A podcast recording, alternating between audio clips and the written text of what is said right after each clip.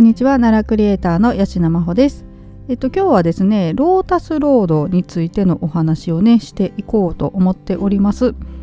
で、えっ、ー、と、今日もですね、えっ、ー、と、奈良市観光協会さんかな、のホームページをね、参考にお話しさせていただけたらと思ってるんですけれども、あの、ほぼほぼぶっつけで話します。今、あの、ページ開いたところで、ちゃんと一回見を通して読んだというわけでもなくですね、えー、これを見ながら、え話すという感じなので、えまとまりがない話になるかもしれませんが、ちょっとまた聞いていただけたらと思います。で、えー、とこのロータスロードなんですけれども、えー、とロータスってあのハスのことですよね、まあ、ご存知の方ねも多いと思うんですけれどもこれ毎年ねあの開催されているイベントですのでね、えー、お聞きになった方も多いと思います。でも私またちょっとねこれ行ったことがないので、えー、と未経験で喋らせていただくんですけれどもね。えー、まあ、あの今ちょうどねハスの花の時期ということでこのお話ししてみようと思ったんですが、えーと、正式にはですね奈良西野京ロータスロードというね、まあ、イベント名と言っていいんですかね。はい、えー、です。でハスの花っていうのはですね、まあ、早朝に咲いて午後には閉じるんですよね。はいまあ、これがねちょっとあの、だから昼過ぎとかに行くとねもう閉じちゃったりしてるんです。で、えーと、昨日ね私 ZIP だったかな。朝あのハスの花の中継やってたんですよね。でレポータレポーターさんがこう話してたんですけど、まあ、あのハスの花ってね4日で枯れる？咲いてから4日ぐらいでも枯れちゃうんですよね。だからあの結構ねあの短いんですねあの花の時期っていうのが。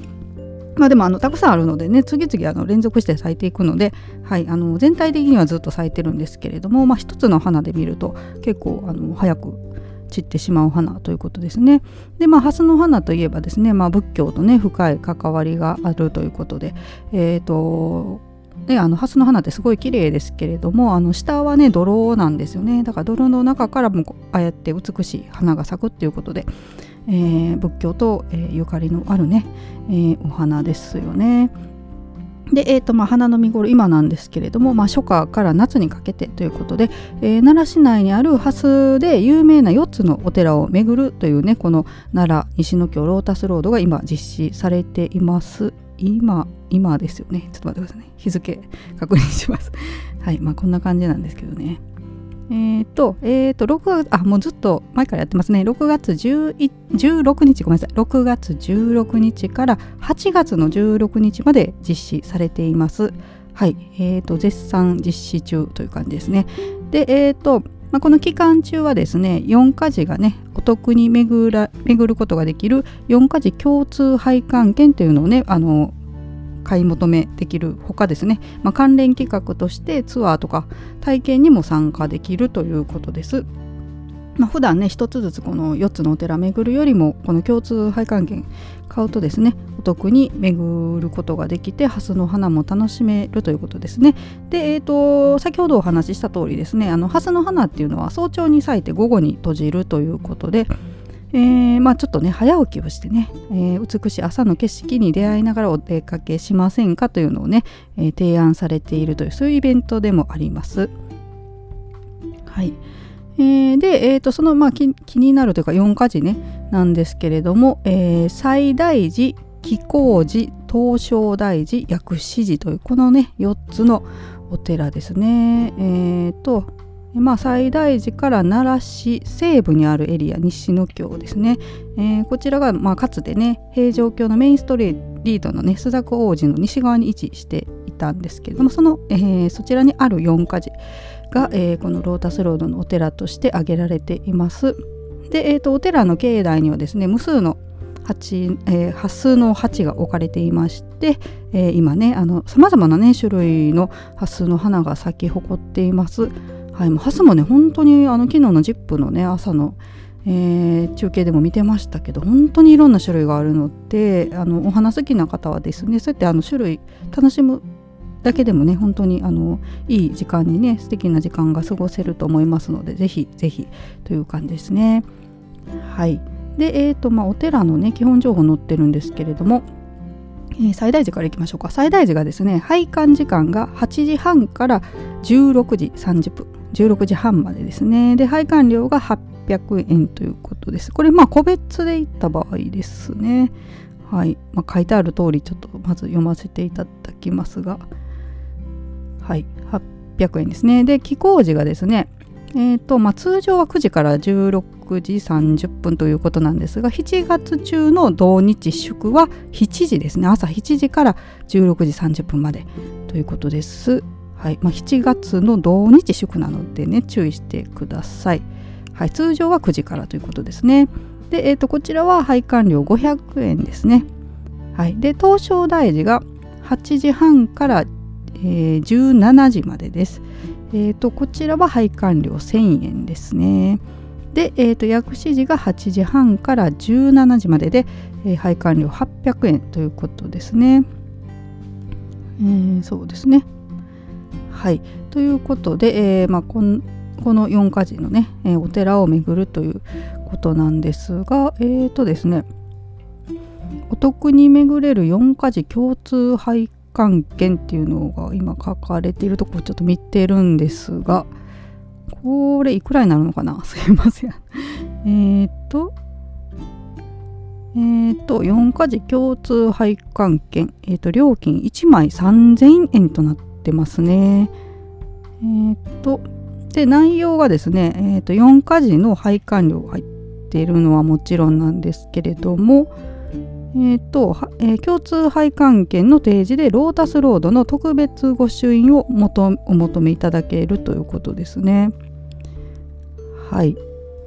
なのでこの多分配管券がないといただけないねあの特別な御朱印があるということで御朱印集めされてる方はね、えー、こちら買っていただけたらと思うんですけれども、えーと共通で1枚3000円ということはいくらお安くなるのかな？ちょっと待ってください、計算が。えー、っとえー、っとちょっと待ってくださいね。私あの前だいぶ前にお話ししたんですけど暗算できないんですよ。で今暗算してますあ100円安くなるかな？はい800と500と1000と800なんで、えー、100円かな？お安くなるということですね。さらに、まあ、あの特別なあのご朱印いただけるこの、ね、権利も与えられるという感じですかね。はい、間違ってたらすいません。はいえー、で、えー、この期間中ですね、あの朝活クーポンっていうのがあって、えっ、ー、と、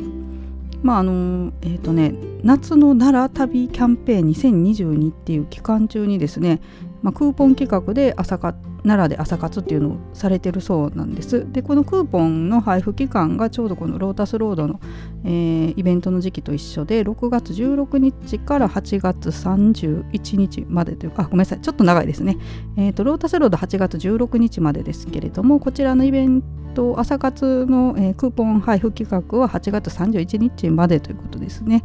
はいこれちょっとあの気になる方はねまたネットで調べていただけたらと思うんですけれどもえっと、朝活クーポンっていうのがねもらえるそうなんです。でこの4か寺共通配管券の、えー、紙のね券買った場合はですねクーポンが添付されているということですね。はい。まあ、あの電子チケットもあるそうなんですけどその場合は、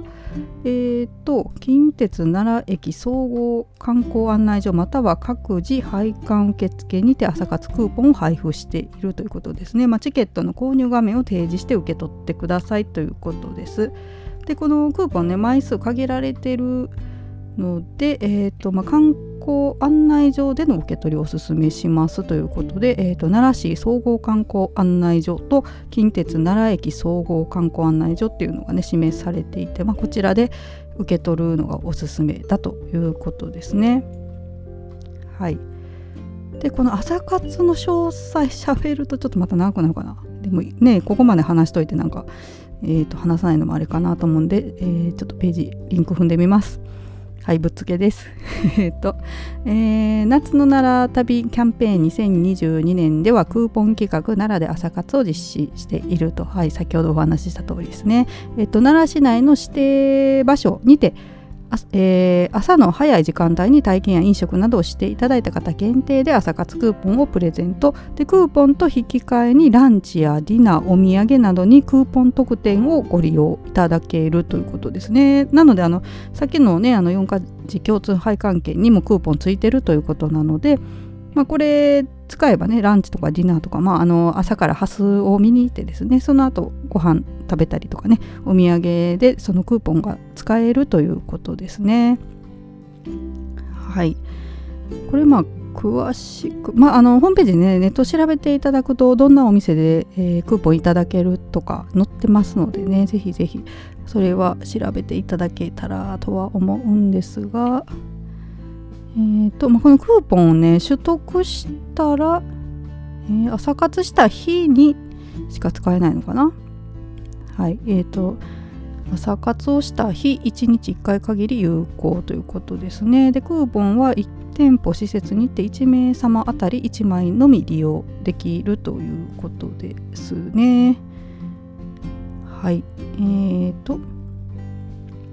まあちょっとあのイベントいっぱい書いてあるんで詳しくはまたあのネット気になる方は見ていただけたらと思います。はい、そういったクーポンもついている拝観券ということですね。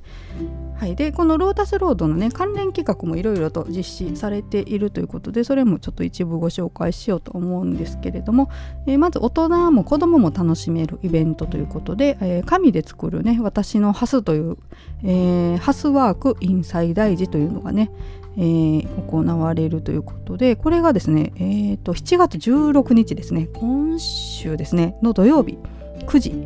えーと、最大寺東門前集合、えー、12時に現地解散ということなんですが、えーと、1名様2000円ということですね。はい、大人も子供も同額で体験料込み別途、えー、配管料別途になるみたいです。でまあこの共通券のね、えー、使えますのでね。はい。まあ、あのこちらはですねあの紙ハスの花を専用の紙を使用して立体的に作り上げるハスワークを、えー、最大寺で実施しているということですね。はいで、えーと、ハスの鑑賞と僧侶のお話からイメージを膨らませて色とりどりの紙から選んで自分だけのハスの花を作るという夏のね夏休みの宿題にもぴったりな企画ですということですね。はい、これちょっとね写真はお見せできないんですけれども本当にあの綺麗ですね。こんな紙あるんだっていう感じですけど。いやこれちょっと写真でね本当に見ていただきたい感じですけどね。はい。というイベントがあったりですね。あと気候寺でパステルアート教室というのもあるそうです。こちらは7月の30日9時に、えーと、気候寺の、えー、南大門前前かな？南大門集合で、えー、11時半に現地解散ということで、えーと1名様1500円で、えー、こちらも大人も子供も同じ額ですね。はい、あの最大時とね似たような感じですね。あの別途配管料必要で共通券配管もできるということですね。はい、えー、こちらもあのハスの花をテーマにねパステルアートをみんなで描こうというイベントになっています。はい、で東照大寺では朝がゆ体験というのがねあっ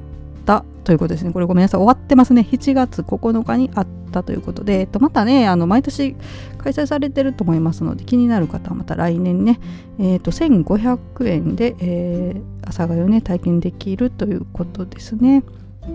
はいまあ、あの朝のね早朝の参拝とあと蓮の、はいえーと、鑑賞権行朝がゆ体験というねあのそういったものが詰まったプランが1500円だということです。はい、で続いて大人対象のイベントですね。えこちらはですね4カ時の僧侶と巡るロータスロードというイベントがありました。こちらもごめんなさい。6月26日に終わってますが、えー、1人ね6000円でそういったイベントもあったということですね。これもまた来年ねぜひ行っていただけたらと思います。で、えーと、4カ時を巡るバスツアーというのもこれもありました。もう終わってますが7月3日、えー、こちらは1人ね7000円ということでした。はい。あ終わってるのばっかりですね。すみません。ちょっと終わってるのは飛ばしましょうか、えー、であと薬師寺で蓮華お釈教体験というのがねあってこれは7月の20日水曜日。8時に薬師寺の、えー、北受付集合で11時解散ということですね。お一人3000円でお釈教代込みということです。はい、えー、こちらも配管料別途になっていますね。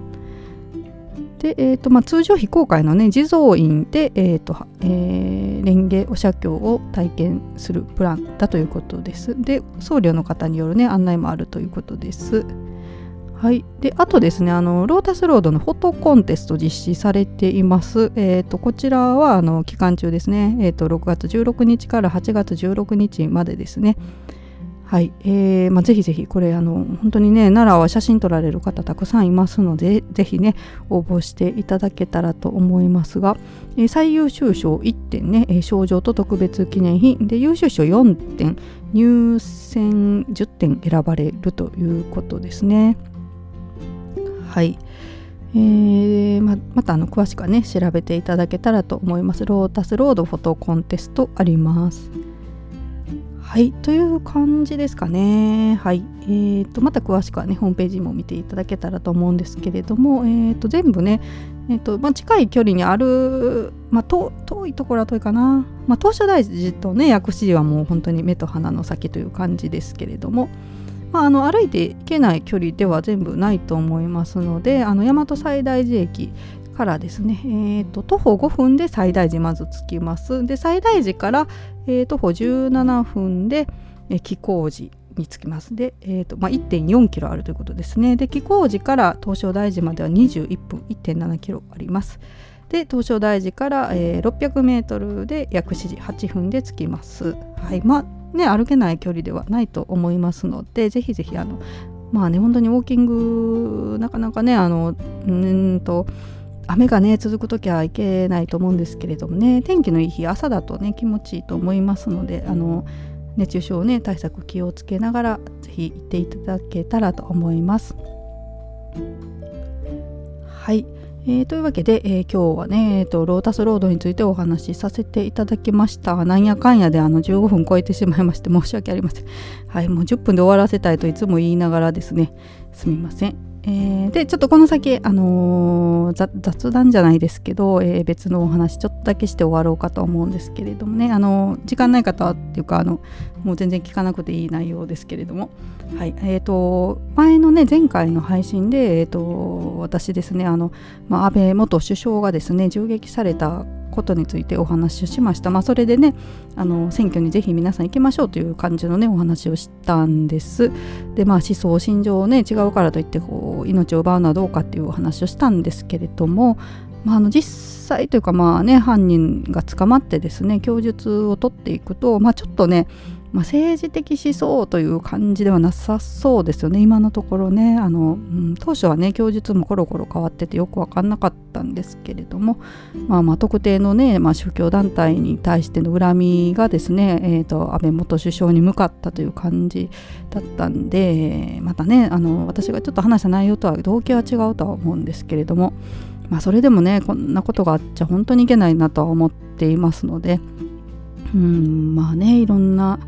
この先ちょっと本当に私の個人のうん感想ですけど、えーまあ、安倍さんってね本当にあの何て言うんですか結構叩かれてましたよね。テレビでも何て言うんですかねネガティブキャンペーンがすごくて、まあ、ネットだとねそんな賛否両論っていうかまあどっちかいうと若い人とかね好きな人多いんじゃないかっていうぐらいあのいい印象を持ってる方多いかなって私は個人的に思ってネットは見てたんですけど、まあ、テレビとかだとねやっぱり印象あんまり良くなかったですよね。はいまあまああのうん人それぞれねだからあのテレビだけしか見てない人からするともう極悪人みたいな感じになってるような気もしてたんですけどね。いや実際ねでもあのこうやってうんお亡くなりになってからですね世界各国の方がうんとこうやってねあのいろんなメッセージを寄せてくださったりとかですね、えー、昨日でしたね。お葬式ありましたけどあれだけのね人が集まるっていうのはやっぱりねあの好かれていた、えー、首相だったんじゃないかなと私は思っています。まあいろんなねあの今話入ってきてますけどもうねどれもなんか、うん、読んでて辛くはなるというかまああのえーと、奈良だとねあの高市早苗さんが、まあ、奈良の議員さんであのやり取りをねして病院とのやり取りをしたみたいです。で、まあ、高市さんといえばね安倍さんとも近しい方ですけれども、まあ、奥さん到着するまでなるべくあの延命処置続けてくださいっていうのをね高市さん指示したということをお話しされてましてですねでそれをねあの後悔してたそうなんですよね。あのやっぱりね辛いじゃないですかねあの本人をこうまあしんどい中こう長い生きながらえさせるっていうのはどうだったのかなっていうのをちょっと悩まれたのかなと思うんですけど、まあ、あのお葬式でねあの安倍元総首相のね奥さんがあの最後にね手をこう握り返してくれたっていうお話をされてあの自分のね気持ちが楽になったってお話されてたりとかまあそれもちょっとね、うん、聞いてて辛くはなりますけどとかまあ安倍首相の奥さんねあの納棺される時にもずっと頬ずりしておられたとか。ね、あの本当にあの愛された方だったんだなと、えー、思いますね。まあ、いろんなね今入ってきてますけれども、えーまあ、本当にだからねこういうふうにうーんいくら恨みがあったからといってねやっぱりあの人の命を奪うっていうのは本当に罪なことだなと、はい、改めて思いました、えー、それと同時にですねやっぱりなんか、うん、失ってからね、えー、気づくことって多いなと思うので私自身もねなかなかまあ、親孝行とかもねあのちゃんとしなきゃなと改めて思いましたけれどもね、はい、あの生きてるうちにしか伝えられないこととかもあると思いますたくさん、まあ、そあると思うというか、まあ、生きてるうちにしか伝えられないのでね、はいえー、今思ったことはまあ今ちゃんとやっておこうと、はい、いろいろとね自分自身に置き換えて考えたりしながら、えー、過ごしましたね。はいはい、というわけで、え、すみません、えー、まためっちゃ喋っちゃった。えー、長々と喋ってしまいましたが、えー、またね、あのこれからも配信続けていこうと思っておりますので、え、どうかよろしくお願いします。今日も最後まで聞いてくださいましてありがとうございました。それではまた、さようなら。